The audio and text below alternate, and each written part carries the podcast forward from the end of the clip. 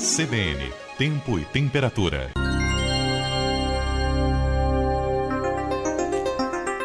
Como diz o ditado, a esperança é a última que morre, né? Então a gente trabalha sempre com a probabilidade, já que a gente falou de estatística também da Mega Sena hoje, de não chover na virada do ano aqui no Espírito Santo. Mas quem vai nos contar isso melhor é o Guilherme Alves Borges, ele é meteorologista da Clima Tempo. Guilherme é um dos nossos convidados aqui desta manhã de sexta, né? Já acompanhando o ano novo, Guilherme. Bom dia para você. Bom dia, Fernanda. Como é que estão vocês? Olha, a gente está bem. Hoje aqui em Vitória tem sol, um dia lindo. E é assim que a gente quer continuar até dia primeiro, viu? Ah, vai estar tá complicada a coisa então, Fernando. então, então eu tô sabendo um que de... você já, me, já antecipou para minha equipe aqui que vem chuva, né? Exatamente. A gente tem um dia muito lindo hoje no Espírito Santo, né? Em todo o Espírito Santo, sol predominando, calor lá em cima.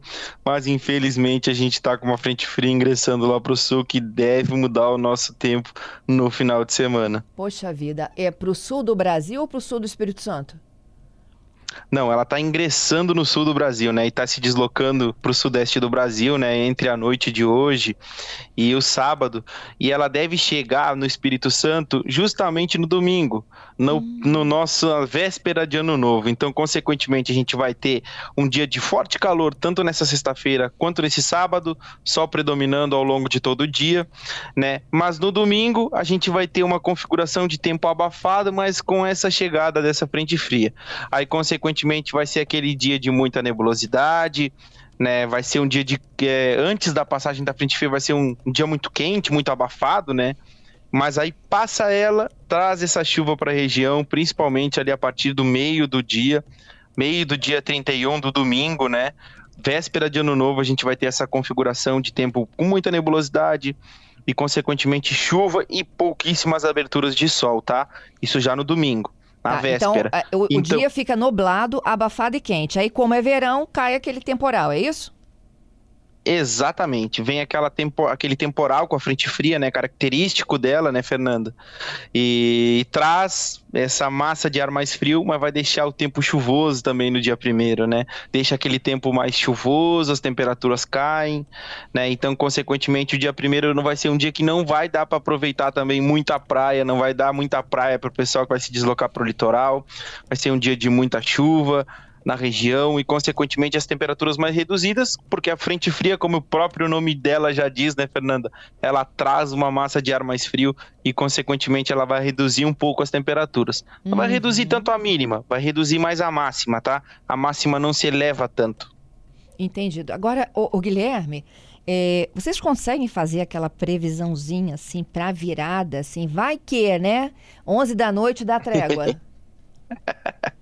Então, Fernanda, olhando aqui, infelizmente não vai dar. A tendência é de que a chuva fique entre 3 ou 4 milímetros ali no horário da virada, mas vai ser aquele a condição de muita nebulosidade e uma chuva mais murmurrenta ali sobre a região.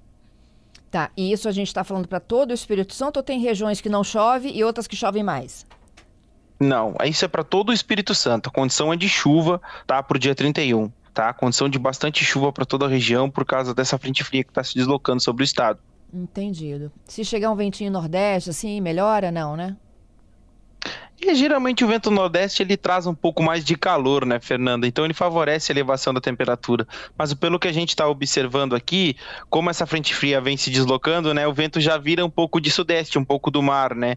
Então essa tendência deve se manter desse vento mais de sudeste, mais do mar ali, mais friozinho mesmo, infelizmente. É aquele que não empurra a frente fria? Ou empurra? É, é aquele que vai deslocando ela, né? Ela vai se deslocando e vai trazendo aquele ventinho de sudeste do mar, sabe? Aquele Entendi. ventinho gelado. Entendi. Isso vale para todo o sudeste?